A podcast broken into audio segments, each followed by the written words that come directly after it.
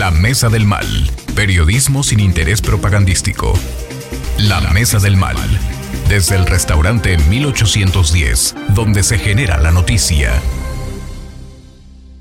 Muy buenos días, ¿cómo están? Bienvenidos a la Mesa del Mal, hoy transmitiendo desde el miércoles por agendas eh, reservadas con antelación, pero con todo el ánimo aquí transmitiendo desde el restaurante 1810, 1810, dejando una cubita, una cuartita de, de distancia. Mi querido productor Mauricio Villalón Renault, te saludo con mucho gusto. Hola Rafa, ¿cómo estás? Saludamos también a don Rubén Galicia. Don Rubén, ¿cómo está? Buenos días. Buenos días, aquí encantado de estar con ustedes. Don Rubén no falla, ¿eh? fresca. Bueno, hasta se adelanta los tiempos. Hasta adelanta de los tiempos. Y como el Frente Amplio también, ¿no? Y los morenos. Todo el mundo se adelanta. Oigan, fíjense, estamos en un restaurante que tiene una vista hermosísima a la Plaza de Armas, el restaurante 1810. Nada más que ya me dio miedo porque por ahí anda Pancho y el plátano. Fíjense que antes de, antes de ponerlo en la mesa les voy a contar una anécdota que sucedió cuando Vicente Fox quiso, bueno, dejó en, claro que quería lanzarse como candidato a la presidencia de la República. Al inicio, a finales de la década de los noventas, le preguntaron al jefe Diego Fernández de Ceballos que qué opinaba sobre estas aspiraciones que había compartido el entonces gobernador de Guanajuato, Vicente Fox, sobre sus aspiraciones a la presidencia de la República. Una reportera le preguntaba al jefe Diego y él respondió con vehemencia, decía, mire señorita, con su claridad de siempre el jefe Diego decía, mire, yo de Vicente no opino, porque Vicente es de mecha corta y yo ni mecha tengo. Con esta anécdota quiero ponerlo sobre la mesa porque pues nuevamente el exgobernador de Querétaro se ve involucrado en un, en un altercado, en un zipizape, en un conocido restaurante del Boulevard Bernardo Quintana. En un rifirrafe. rifirrafe. Por, por, ahí vemos a, a mira, Lauro, Lauro Jiménez, ¿eh? escritor de libros y vemos también ahí gente conocida de, de, Morena.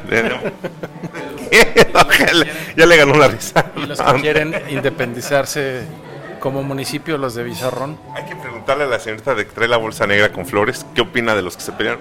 Pero sí, este, pues resulta ser que hubo por ahí un atercado que está, está trascendiendo a través de las columnas editoriales, algunos medios de comunicación que se encontraron este, Francisco Domínguez Servién, ex gobernador de Querétaro, con un antiguo enemigo íntimo, podríamos llamarle así, Mao, este, Héctor González. Eh, sí, que se le conoce por herencia del apodo de su padre como el platanito, ¿no?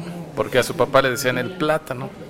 Creo que porque, bueno, no sé, prefiero no meterme, no vaya a encontrármelo yo allá en, en, Cabo Sierra. Cabo Sierra, al plátano, y voy a empezar. Pues. Pero sí quiero decir algo, eh, y creo que el valor periodístico de este tipo de notas, pues ah, eh, puede tener su peso específico porque es un exgobernador, pero este señor, el platanito, pues es un cuate que ha estado buscando relevancia, relevancia, y me parece que es como los ciclistas que ven que un carro se, se pasó de carril y se estrellan a propósito para hacer nota.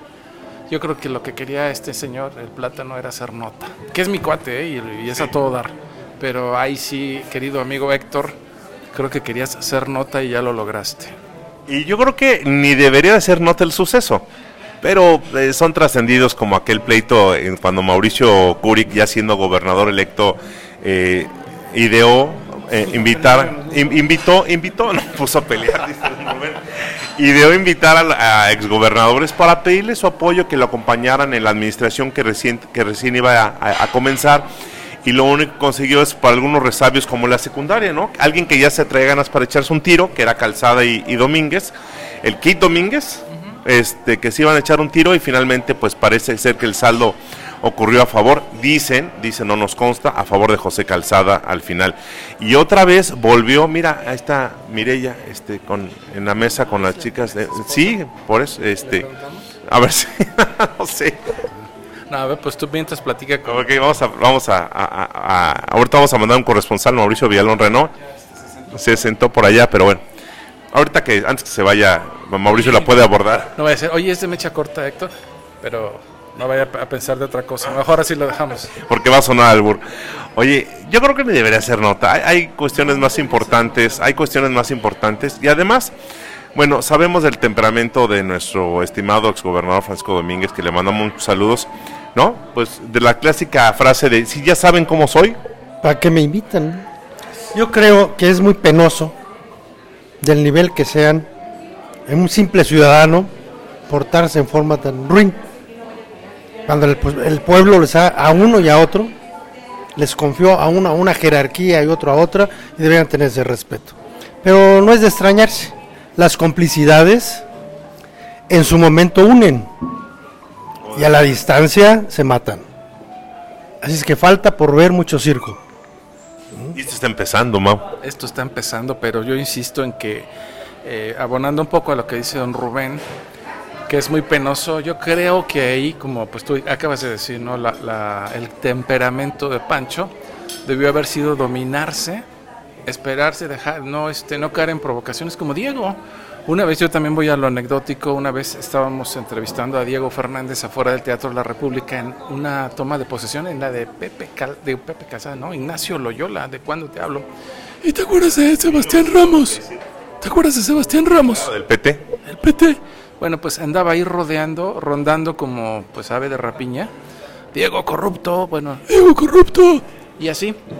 Y Diego, dentro de su colmillo político, siguió contestando nuestras preguntas y su charla fue que dijo, y yo no caigo en provocaciones, bla, bla, o sea, de ladito les contestó. No debió haber caído Pancho en esa provocación, ignoro, yo no creo que Pancho haya sido el que inició la bronca, si es así, pues me retractaría. Yo creo que Héctor es como el ciclista que ve la oportunidad de chocar contra un coche que invadió el carril para hacer nota. Pues como sea, es muy lamentable, es muy lamentable y que se den este tipo de, sucesos. Lo hemos visto en la Cámara de Diputados, lo hemos visto de repente, ¿te acuerdas aquellos cuando le rompió los lentes? ¿Quién le rompió los lentes aquí en este, José, le rompió los lentes a José Luis Aguilera, ¿no? En alguna... El, Patotas, ¿no? Juan José, el JJ. JJ le rompió los lentes. Es una situación que ni tomarla muy en cuenta. Son dificultades de dos pendencieros.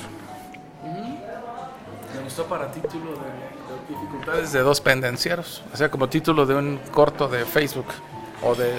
Decía don Rubén. No se espera ni de un modesto ciudadano esa actitud, ni un regidor menos y de un gobernador es muy penoso. Antes decía cómo se resolvían antes, no a golpes, antes cómo se resolvían. Yo creo que el honor se defiende no a pellizcos. Una vez se define como hombre de qué se trata y, hay límites. Híjole, son palabras mayores. Bueno, pues ahí hasta ahí lo anecdótico de este tema penoso que se dio. Yo no le veo valor periodístico. Yo creo que cuando hablamos de este tipo de notas, yo creo que sí lo derivamos, como dice buen Mao Villalón, en lo anecdótico, el TikTok. Pues sí, porque, o sea, como columna política sí, es este, obviamente es de mencionarse, ¿no? como un hecho que es parte de la política, pero aquí hay que ponderar a quién le estás dando la importancia, ¿no? ¿Quién, ¿Cuál es el objetivo de esto? Pues el otro es pues, ser nota, nada más. Y lo, lo... Ignoro qué broncas traigan entre ellos. De, de, saber que sea justo el reclamo de Héctor, pues entonces diría, ah, bueno. Pero no son las formas. Como digo, oye, como, dijo el notario Lugo García Pelayo cuando lo interpela, lo inter ahí en su notaría cuando le llegó toda la bola, no son los modos. ¿Y qué le contestaron? Pues ni tampoco eran los tuyos, ¿no? Y lo, lo interesante de aquí el asunto que deriva del personal del restaurante es que dicen, afirman que Héctor González grabó todo. O sea, él tiene material en video, no sabemos hasta dónde llegue esto o ventile esto, porque se quedan puntos suspensivos para los que gozan de la Liga del Morbo y que lo publiquen en sus TikToks, ¿no? Pero no en un medio serio. Cuando a mí me preguntan si afecta al partido esta situación, les digo que es irrelevante. Vuelvo a decir, es una... En el PRI. ¿Quién es Héctor en el PRI? Digo, ¿usted puede decírmelo? No entendí bien la pregunta. ¿Quién es? O sea, es como una vez una amiga, oye, ¿puedes anotar que renuncié al PRI? Sí. ¿Cómo la titulo? ¿Se simbra el PRI por tu renuncia o cómo? ¿Aquí el PRI se va a simbrar por esto? Creo que ni cuenta se ha dado de lo que ha pasado. Avísele, Abigail. Oigan, pues hasta aquí el tema anecdótico. Este, ojalá y quisiéramos que hubiera notas más relevantes, por ejemplo, que hay saldo blanco, este, después de dos años de interrupción, una de las peregrinaciones más grandes en México, de Querétaro al Tepeyac, con saldo blanco. Ahí el, el, tema es que realmente se cumplió con la fe, el testimonio de los queretanos, otra vez al pie del Tepeyac, don Rubén, y, este, y con saldo blanco. Una, una, una muestra de fe, en testimonio de todos los queretanos de la Sierra Gorda, del sur del estado, del centro, de todas partes, don Rubén. Es una manifestación clara de que el pueblo está en paz y tiene fe. Ama su religión y tiene confianza en nuestro partido. Perdón, en el país. ya lo anda traicionando la mente, don Rubén. El partido por la mitad. Pero bueno, yo le digo que es el partido por la mitad. Mira, vamos a saludar a, a, Mirella. ¿Cómo estás? Estamos aquí en, el restaurante 1810. Se trajo a Mirella. Y está saludando don Rubén Galicia a mí. ¿Cómo estás, Mire? Qué gusto saludarte. Déjame. Sí, aquí estamos saludando a Mireya. Eh, no, es, no es nuestra misión, es estamos grabándolo, ya, ya luego lo metemos a las principales plataformas. Ah, ya sí, así va, ¿cómo va? Listo, pues buenos días a todos y a todas. Pues sí, bueno, ya, ya de repente estamos muy, muy, este, muy presentes aquí en el 1810, porque afortunadamente la participación política de las mujeres en el estado de Querétaro cada vez es más y mejor, creo yo, ¿no? Porque al final es el resultado de una lucha de muchos años, de la lucha feminista por nuestros derechos eh, humanos y hoy muy de manera muy presente los derechos políticos de las mujeres. Entonces, Sí, se me, olvidó, se me olvidaba. Cuéntanos de, me estabas diciendo que se fijaron un posicionamiento sobre género en términos de la reforma de la reforma que se acaba de realizar en el Congreso. Sí, eh, bueno, ahorita venimos con la presidenta del partido, este, Rufina Benítez, venimos con la presidenta del, del Consejo, con la presidenta, de la secretaria de Mujeres, mis compañeras consejeras de, de Morena y demás compañeras del... ¿eh? No, este y demás compañeras representantes de los diferentes municipios, este mujeres eh, lideresas territoriales en cada uno de los municipios y hablamos o se hizo un posicionamiento por parte de la de la presidenta Rufina y de la secretaria de Mujeres Maribel Barrón donde eh, expusimos pues bueno que hay una simulación a la reforma de la ley electoral porque a nivel federal bueno ya ya fue aprobada, ¿no? y se subió a nivel constitucional. La, la paridad ya es una, un, un principio constitucional desde el 2014 y en los derechos humanos hay un tema de progresividad que no hubo en esta en esta aprobación a la reforma a la ley electoral en Querétaro que fue el 15 de julio apenas hace unos días. No hubo una progresividad se destacaron los derechos políticos de las mujeres porque lo que nosotras buscamos era que eh, se aprobara la paridad en los tres municipios de mayor población y competitividad en el estado y no fue así. Las mujeres todavía no tenemos acceso a esos municipios y eso eh, de, es una violación a nuestros derechos y al principio constitucional de paridad. Estamos hablando con Mireya Fernández. Mireya, para la gente que está escuchando ahorita el comentario y el argumento de por cual hubo una rueda de prensa hace unos minutos con, con Morena, Mireya ya, ya eh, bueno, la verdad es que tiene una tra amplia trayectoria política, eh, particularmente en el municipio de Corregidora, y siempre Mireya, y la conocemos en, en, en aquí nosotros en las trincheras periodísticas, siempre defendiendo el tema de género. Tiene un sentido muy particular y muy especial porque Mire como le decimos sus amigos, defiende el tema de género. Esto tiene una raíz, mire. La verdad es que tiene una raíz. Este, vamos a ver. A ver ya sabe a dónde va. No, no, no, no, no, no, no, no, no.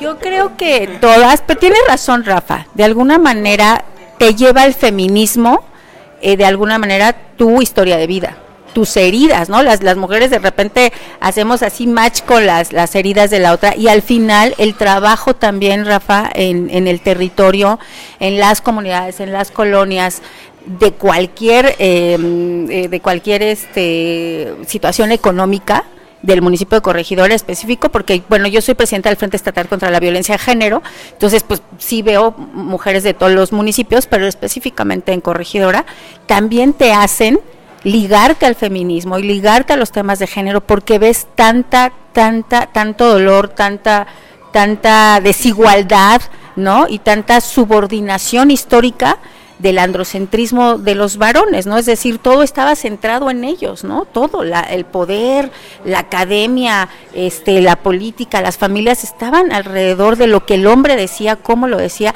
y no es culpa de los varones, así se fue dando la situación, ¿no? Por la división sexual del trabajo, ¿no? Al salir los hombres a la vida pública y las mujeres quedarnos en lo privado, pero ya no nos queremos quedar en lo privado, ¿no? Porque lo, lo, lo, lo, queremos acceder al tema público en todas las áreas. Y sí, obviamente mi historia de vida me llevó, siempre he sido una mujer, una activista, una mujer pro derechos, ¿no? Porque yo he marchado con la comunidad LGBT, eh, eh, este, eh, pues no sé, soy una, no sé, yo creo que una justiciera, pero, pero al final, evidentemente, el tema de las mujeres es lo que más me interesa, es mi misión de vida, darle herramientas a las mujeres en lo que yo pueda, en mi granito de, de arena. Y pues sí, la historia de vida también te va llevando. hay un techo de cristal que, que se está tratando de romper. Ahorita pasamos el micrófono a don Rubén Galicia. Dice Alfredo Botello que ahí viene, ahí voy, ahí viene. Mi, Mireya Fernández es una historia de vida, pero también de lucha constante. Y además que en, en, los, en tu vida partidista, en tu vida política, se ha refrendado, ¿no? Te conocemos de hace muchos años que has estado siempre luchando a favor de los derechos de la mujer, de la igualdad de la mujer. Y hoy se está cristalizando con, con nuevos argumentos, con nuevas acciones desde la trinchera del, del Movimiento de Regeneración Nacional, mire. Entonces, este, vamos a ver cómo viene el 24, ¿no? Sí, fíjate que yo comentaba con mis compañeras y compañeros de Morena, yo a Morena llegué en el 2018, siendo regidora, ciudadana abanderada por el Partido de Acción Nacional, todo el mundo lo sabe, ¿no? En el gobierno de Mauricio Curi en el, de 2015 a 2018 en corregidora, yo renuncio a la bancada que nunca estuve afiliada ni, ni era parte, pero renuncié para eh, irme al, partido de Morena, tengo cinco años ya en el partido, y yo les decía, eh, yo como vengo de otro, de, otro lugar o de otra historia partidista, yo no vengo a arrebatar nada, ¿no? Yo entiendo que los partidos se conforman sobre todo y hay que tener mucho respeto por las, las y los fundadores. Yo vengo a aportar lo mucho, poquito trabajo territorial que tengo, la experiencia política y mi defensa a los derechos de las mujeres. Sí, claro, siempre. Soy una mujer política. Me asumo como una mujer política feminista, pero una feminista de centro donde creo mucho en los varones. Los varones son maravillosos, son eh, la combinación de un hombre y una mujer es la combinación perfecta, ¿no? Es es eh, hacer equipo hombres y mujeres es la mejor idea, ¿no? Es donde se va a eliminar el odio, se va a eliminar la, violencia y vamos a construir un mundo más justo. Yo tengo una, una mujer hija y un varón eh, hombre, yo quiero un mundo de igualdad para los dos, ¿no? Es el feminismo al final es incluyente. El feminismo busca derechos y oportunidades iguales para hombres y mujeres. Y con respecto al proceso electoral que viene, sí, siempre tienes la inquietud. ¿Sabes por qué, Rafa? Porque aunque en el proceso anterior, por ejemplo, yo no gané, yo sabía que era muy difícil ganar porque iba contra un gallo fuerte que es este el diputado Antonio Zapata y pues bueno. Pues es que ya tienen muy maiceado el, el voto tienen muy maizado el voto y hay que decirlo como es, ¿no?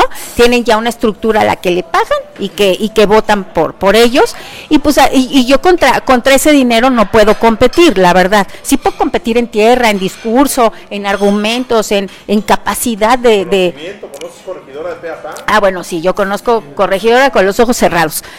Y además la gente, o sea, me conoce y sabe mi trabajo. Yo como regidora hice nueve, nueve casas de salud en las nueve comunidades donde nunca había habido el servicio de salud. Para mí eso, y siguen las, las, las casas de salud, no han permitido a las comunidades que se las quiten, tienen médico, medicamentos y son muy dignas, muy bonitas. Eh, también tuve la oportunidad de reformar el, el, reglamento del Instituto Municipal de la Mujer y hoy es el único municipio corregidora que tiene abogados y psicólogos de forma gratuita para llevar los juicios de las mujeres, no asesorías, no, les llevan todos los juicios hasta la sentencia de forma gratuita y la, el acompañamiento psicológico. Y eso lo logró una servidora, ¿no? O sea, eh, también gestioné, por ejemplo, el puente el puente peatonal que que hay entre Lourdes y la y la colonia, este, ahí se me fue que estás ¿Perdón? ¿San José? No, no, no, es la, es la, la, colonia de doctores. ¿No? Entonces ese puente peatonal. Y, te puedo hablar de muchísimas cosas.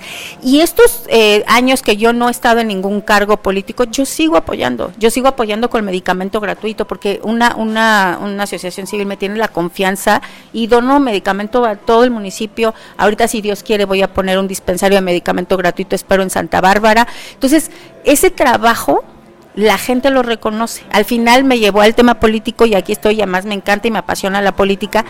Y yo quise participar en el proceso pasado porque yo dije, sé que no voy a ganar porque no puedo competir contra ese presupuesto electoral que él trae, pero yo no voy a ceder el espacio. Tiene que ser un espacio para mujer. Zapata es el que un día le habló por teléfono a su tesorero cuando él había dejado vacante la presidencia municipal y dijo, oye, pásame una lana. Él es, ¿verdad? Sí, ¿verdad? Sí. Don Rubén Galicia. Don Rubén Galicia, adelante. Pues es muy loable escucharte y saber de tu lucha, ya te conocemos hace tiempo. Solamente yo a mí me preocupa y me ocupa en que no se haga politiquería.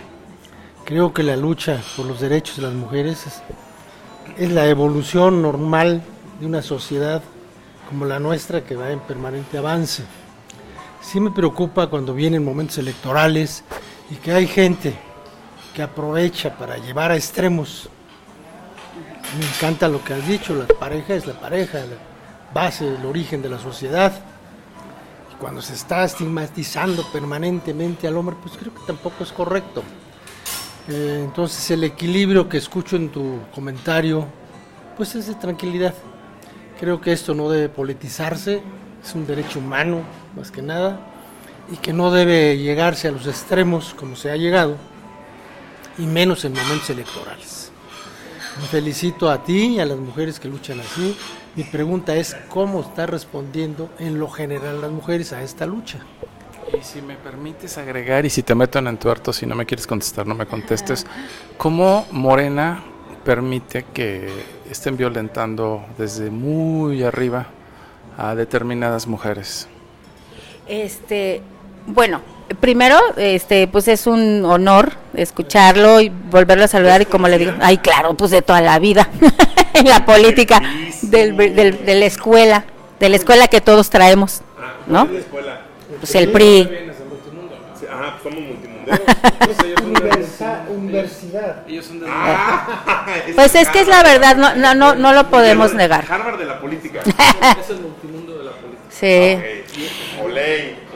Y, y, de verdad que quédese tranquilo, tranquilo, don Rubén, creo que habemos muchas mujeres. Obviamente es un proceso, tú llegas al feminismo y llegas a, la defensa de los derechos desde a lo mejor una historia de dolor, de eh, fracaso, a lo mejor pareja, etcétera, de frustración y de ver tanta violencia en las, en, en las casas, porque la violencia es infame.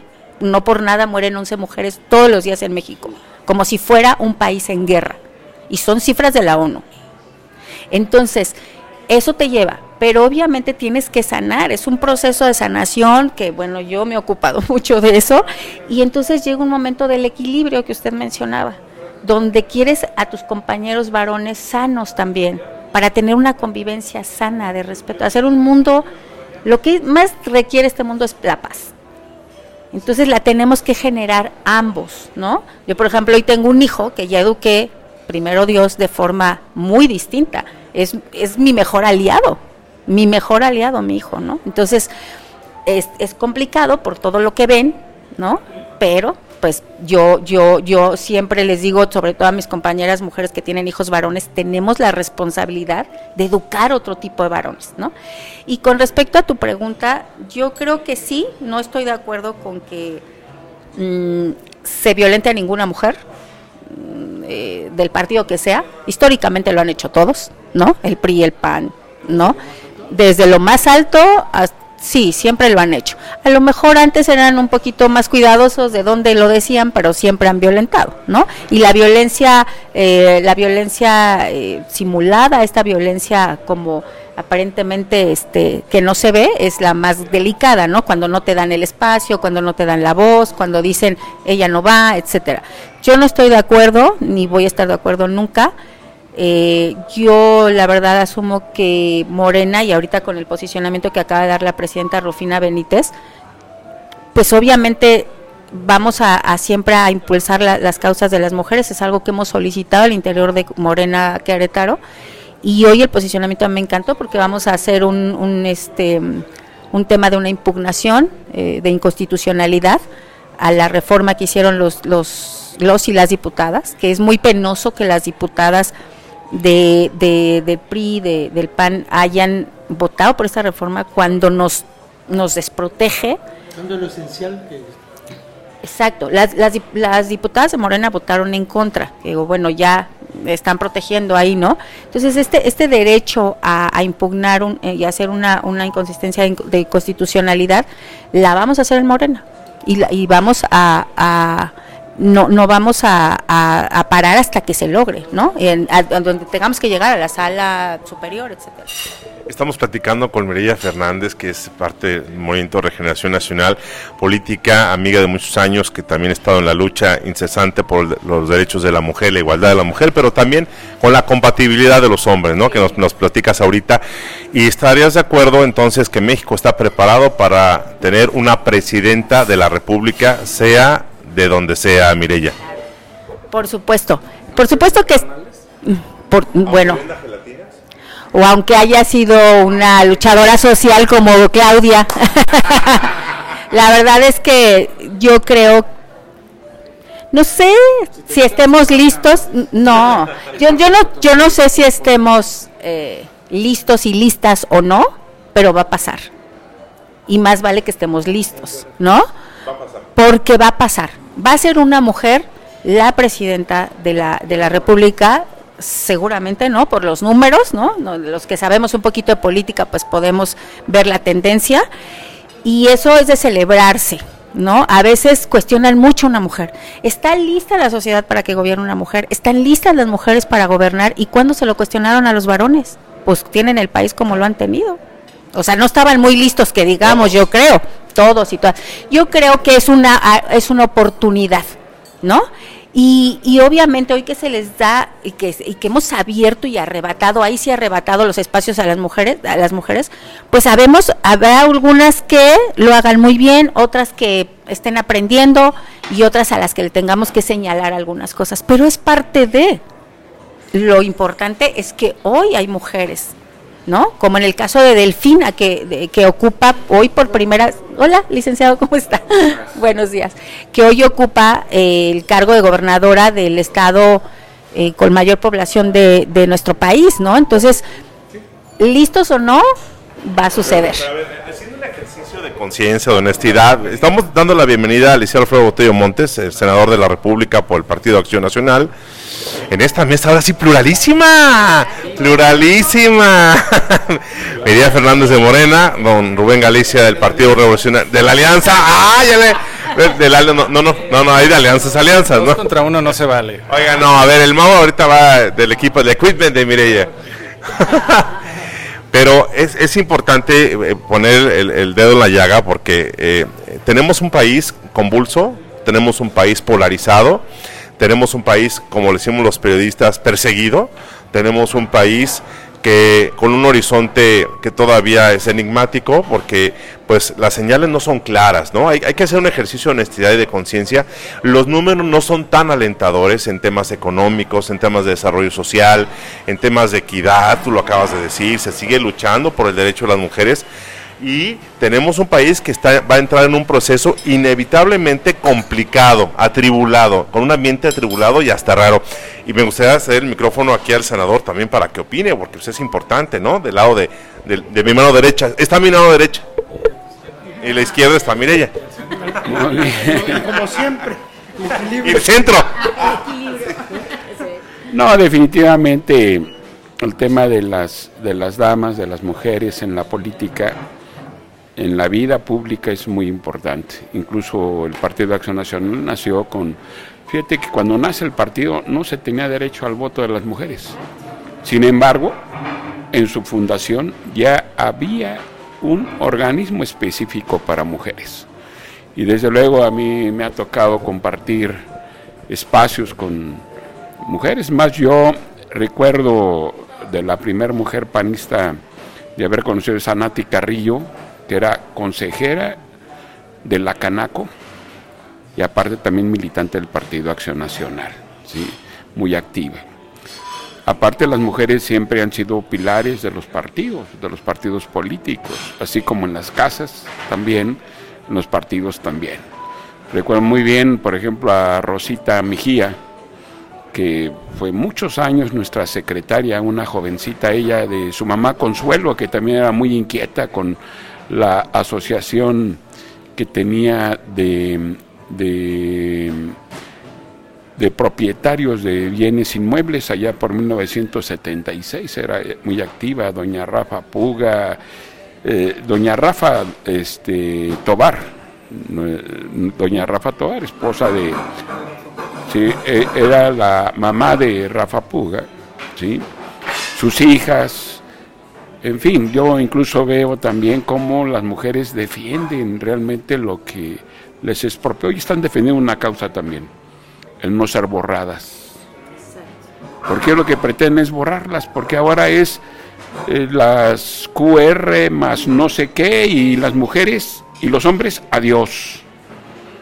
Es, sí, fíjate que incluso hay una, hay una, hay un ensayo de don Carlos Castillo Peraza que hace un recuento histórico de cuál ha sido el trato hacia las mujeres en las distintas épocas, desde Eva hasta cuando él fallece, que fue en, la, en el año 2000.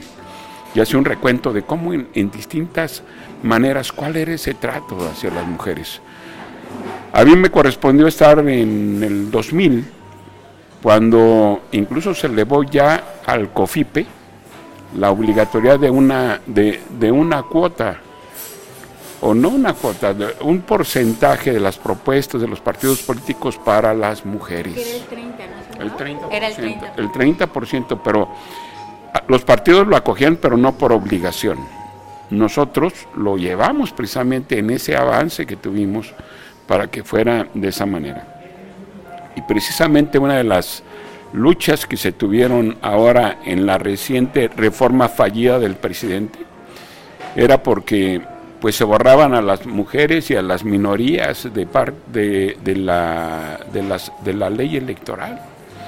por eso es que nos fuimos nosotros a la, a la contienda para que hoy incluso el Tribunal Electoral o los propios partidos primeramente, por mutuo propio, ellos establezcan realmente esa participación de las mujeres. ¿sí? Te digo, en la Cámara de Diputados 1997, la mujer, la primer mujer diputada panista local que tuvimos fue Carmelita Quintanar. Por cierto, por mayoría, ¿eh? O sea, no fue por votos, sino fue por mayoría, ella fue por mayoría. ¿Sí? Y fue una, una legisladora que aportó muchísimo, tanto al interior del grupo como también en sus propuestas. Este camino, esta lucha de participación de las mujeres nos va a llevar a tener inminentemente una presidenta de la República pues es lo más probable que tengamos una presidenta de la República, ahora sí. ¿Con X o sin X? Pues yo, creo que es con X, pero pues bueno, la ciudadanía es quien lo va a determinar. Don Rubén.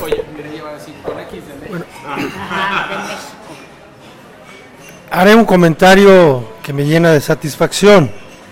La primer diputada federal de Querétaro, la priista Consuelo Santana, la primer diputada en Querétaro local fue Regina Olvera. Entonces, este veo que lo que está sucediendo actualmente es el avance normal de un país que avanza culturalmente, que la lucha de la mujer es universal, no es exclusiva de México. Hay un desarrollo cultural generalizado y creo que la mujer hace mucho tiempo, hoy más, está en la posibilidad efectivamente de gobernar nuestro país, pero no solamente por la diferencia entre hombre o mujer, sino la capacidad, la ah, capacidad cultural, la conciencia partidista, cívica, como ciudadanas. Así es que no, no cabe duda de que el país, el mundo, está preparado para recibir con beneplácito en una competencia leal. No es de que se les dé Yo no coincido, perdónenme, en que ya tienen una cuota y se les dio y esto no. La han logrado, ¿verdad? La han logrado y la tendrán que sustentar con la capacidad de que les consideramos. Que haya una competencia ciudadana, ya los ciudadanos, hombre o mujer, con la capacidad suficiente para manejar cualquiera el país. Y con nosotros como ciudadanos respondamos al momento que el país está viviendo. Yo quisiera preguntarle a Mireya Fernández, ¿cuál sería el principal diferenciador si llega una mujer presidente de la República? ¿Cuáles son los temas sensibles, feelings, como le llamamos comúnmente, que atacaría primero una presidenta de la República sobre la sociedad, Mireya? Qué, padre pregunta. Pues primero saludar aquí al senador, que eh, la verdad es que, sí, por supuesto. en este andar político, este, es, está, está muy interesante la, la mesa, este, y qué, qué maravilla escuchar a, a, dos varones de diferentes fuerzas políticas hablar así de las mujeres. Eso quiere decir que estamos avanzando, ¿no? Que, que estamos encontrando aliados, empatía, y eso es muy importante para las mujeres de cualquier fuerza política, pero sobre todo para las mujeres eh, de a pie, ¿no? Este, las, las, las ciudadanas del país. Y bueno, con respecto a tu pregunta, que es muy interesante, yo, yo siempre he pensado que las mujeres debemos de gobernar como mujeres, porque las que nos antecedieron, pues obviamente se tenían que dar así como a los trancazos con los varones y yo las veía masculinizadas, ¿no? Incluso se cortaban muy cortito el cabello y porque tenían que ponerse como al tú por tú, porque no tenían derechos en ese momento, ¿no? Si hoy nos cuesta trabajo, a ellas les costó muchísimo más y creo que empezaban a gobernar de forma muy masculina. ¿No? Tenían que ser fuertes, no llores, no seas sensible porque te van a ver como débil. Yo creo que no.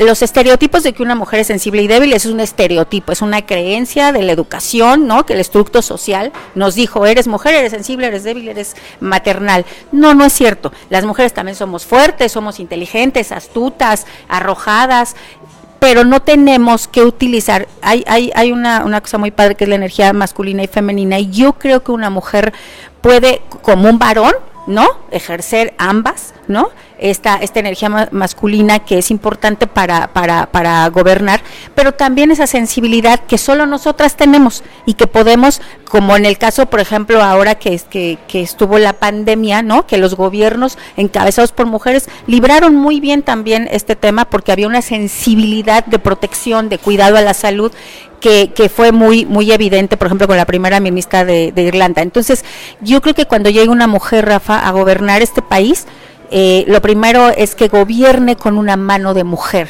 Dos, es muy importante, y eso es un llamado a cualquiera de las candidatas que nos gobierne en, en el 24 a este país, es que tienen que tienen que velar por los derechos de las mujeres, porque para eso abrimos los espacios. Por eso el movimiento feminista ha peleado tanto, ha luchado tanto por abrir estos espacios de toma de decisiones en los procesos políticos de México para que las mujeres que lleguen velen por los derechos de niñas, adolescentes y mujeres. porque No, tienen que gobernar para todas y todos, pero tienen que velar de manera muy específica por los por los derechos de las mujeres y por la erradicación de la violencia, porque hay una brecha de desigualdad todavía muy importante.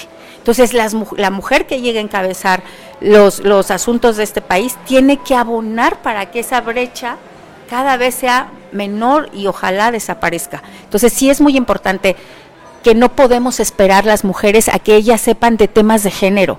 Ya no tienen que llegar listas, tienen que gobernar con una perspectiva género sí o sí.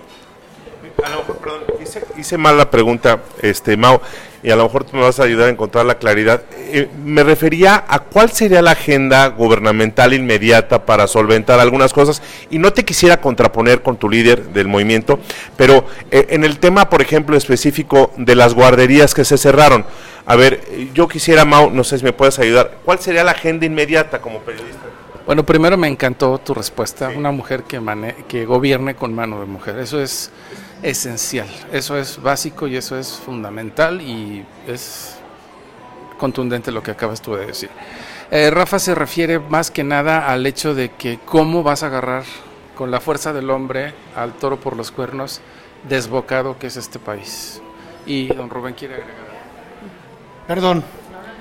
Yo nomás voy a decir lo siguiente. Tengo la convicción de que en la mujer siempre vemos que hay respeto y unidad. Una mujer que sabe respetar y se da a respetar porque el respeto no se impone, se gana. La mujer, su característica muy importante es el respeto que todo mundo tenemos y el respeto que la mujer tiene para los demás y la unidad, porque esa unidad que genera en familia es la que nos da una comunidad con tranquilidad. Si se gobierna mujer, estamos hablando de la mujer, con respeto, el país estará en orden. Pues se respetará la constitución, se respetarán los espacios de poder de cada uno de los, de los poderes y no invadir funciones que no se les corresponden. Creo que no hay una característica muy especial, sí un carisma, pero la característica ser el respeto a la ley, que todos los ciudadanos nos manejemos dentro de esa norma tan hermosa que es la Constitución. Bueno, yo, ok, ya, ya entendí en específico la pregunta. Obviamente los, los asuntos del país urgentes, todos lo sabemos, ¿no?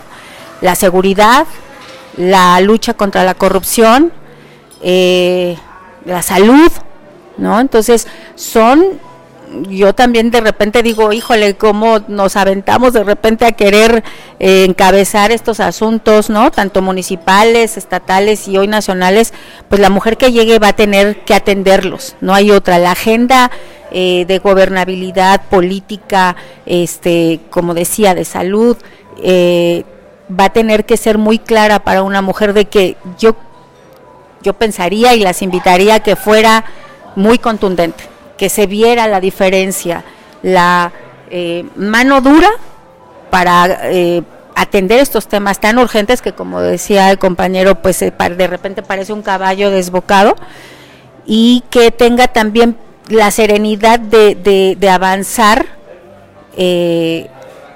con, con también con esta, como decía yo, perspectiva femenina de hacerlo distinto a, a los varones, pero con la fuerza y la determinación que se necesita porque hay temas muy urgentes. No pueden esperar. Pues se nos acaba el tiempo, Rafa, pero vamos a una última ronda de participación de, de los... Con el senador Alfredo Botello sobre empezar a, a cerrar con conclusiones de este gran tema que estamos tratando un gran aporte a las mujeres, es decir, incluso un reconocimiento amplísimo que, que han tenido, por ejemplo, los programas sociales establecidos por el gobierno del PAN, eran entregados principalmente a las mujeres, porque son los que, las que mayormente cuidan lo que es esa aportación que tiene de tus impuestos y de mis impuestos para la ayuda en la economía familiar. Y esa era una de las divisas que se tenía, entregar el recurso principalmente a las mujeres. Hoy las mujeres van a ser las que van a definir el rumbo de este país. Son las que van a definir, son las que hoy las he visto inquietas, intensas, para saber si quieren continuidad o quieren un cambio en este país. Eso es lo que estamos viendo en las mujeres, yo lo veo en casa, yo tengo la fortuna de tener tres mujeres en casa, mis dos hijas y mi esposa. ¿sí? Y pues visto cómo ellas están interesadas hoy en el rumbo de este país y van a participar como millones de mujeres que son las que van a definir ese rumbo el 4 de junio del próximo año. Don Rubén. Pues también felicitamos la labor de las mujeres. Creo repito que el país está preparado para aceptar que una mujer gobierne, pero no solamente pensar en el Ejecutivo del país, sino que se haga un gran esfuerzo porque haya muchas mujeres en el Congreso de la Unión. Porque hemos perdido el rumbo. Quien pone el proyecto y el programa del país no es el presidente, es el Congreso de la Unión. Entonces, ojalá que ese esfuerzo, ese entusiasmo con que ustedes están trabajando, no se pierda solamente en el espejismo de la presidencia de la República. Es la menos que importa. Importa mucho el Congreso de la Unión porque es donde está la fuerza, es donde está la verdad de este gran país que requiere que se le ponga orden a los ejecutivos. Pues eh, coincido con, con, la mesa, ¿no? Eh, las mujeres estamos ¿La mesa? La mesa del mal. Ay, ¿sí? Ay, qué fuerte. Pero qué interesante se, se escucha el nombre. Eh, bueno, coincido con la mesa del mal, este, donde, donde las mujeres estamos eh, determinando mucho la agenda política del, del país. Somos el 51.4 de la población en el país, así es de que pues eh, simplemente por números nos toca la mitad de los espacios, hay 18 mil eh, candidaturas que se tienen que abordar en el 24 para mujeres, o sea, necesitamos a, todas, de todas, y, y como yo les decía, eh, es importante que por eso nosotros hicimos hoy este posicionamiento como Morena de eh, pues hacer una, una acción de inconstitucionalidad a la reforma a la ley electoral que se aprobó este 15 de julio de 2023, donde los derechos políticos de las mujeres se quedaron estancados porque no hay una progresividad de los mismos, cuando los derechos humanos deben de ser progresivos y nos los dejaron en puntos suspensivos al no eh, ejercer el principio constitucional de paridad en el tema de los municipios con mayor población y mayor competitividad. Es muy importante que esto se dé, por eso Morena va a tomar acción para que en el Estado podamos también las mujeres gobernar esos municipios, porque estamos listas y como dije, estemos listos o no, las mujeres eh, vamos a gobernar. ¿no? En, en conjunto con los hombres, nunca arrebatándoles a los hombres, en conjunto con los hombres. Vamos a ser el mejor equipo. Bueno, yo quiero decir que dar una buena noticia. Mm, eh, estamos en esta mesa circunstancialmente, estamos dentro del restaurante porque allá afuera es donde siempre estamos. Pero eh, me da la oportunidad de pensar que ya la próxima, y te invitamos cuando quieras, la próxima podemos salir en vivo en video, ¿eh? Ya, ya se los dejo a su consideración, nada más hay que traer algo para iluminar y estamos del otro lado. Rafa va a ser una extraordinaria noticia que nos diga Mauricio Vial, nuestro productor y director de la Mesa del Mal, porque vamos, nos van a ver, van a poder ver quiénes son los invitados especiales y me atrevo a extenderte la invitación, Mirella, como parte de la Mesa del Mal, porque es importante, tenemos una gran mujer también eh, en la política que es Vane Garfias del PRD, Vane perdón, Vane Garfias es mi compañera eh, de la Red eh, Nacional de Mujeres Defensoras por la Paridad en Todo. Yo soy miembro fundadora, al igual que, Vanessa, y hoy es presidenta del capítulo Querétaro, pero es una extraordinaria compañera, sorora, y estamos juntas, a pesar de los colores, los colores los hacemos a un lado y vamos por la causa de las mujeres. Mireya Fernández, bienvenida a la Mesa del Mal. Los martes a las nueve y media de la mañana, apúntalo en tu agenda, que no se nos olvide. De todas maneras, en el chat les agregamos. Yo soy Rafa Piña, periodista. Les agradecemos mucho su atención. Ese podcast de la Mesa del Mal, siempre imitado, jamás igualado. Y hay muchos podcasts por todos lados. ¿Quién, quién, quién está imitando a la Mesa? Ah, ya sé quién, me imagino. Pero bueno. Ya nos vamos. Ya nos vamos. Ya nos vamos. Senador Botello, don Rubén, periodista histórico, Mireya Fernández, mujer que no tengo duda que va a llegar lejísimos en la política. Rafa Piña, compañero de, de Multimundo Radio. ¿Para qué? No, no marches. no, también no Araiza. Saludos al Pelochas. Gracias. Desde el restaurante 1810, donde se genera la noticia, el análisis de los temas de actualidad, el debate desde el punto de vista más crítico y el chacoteo intenso. Esta es La Mesa del Mal, el podcast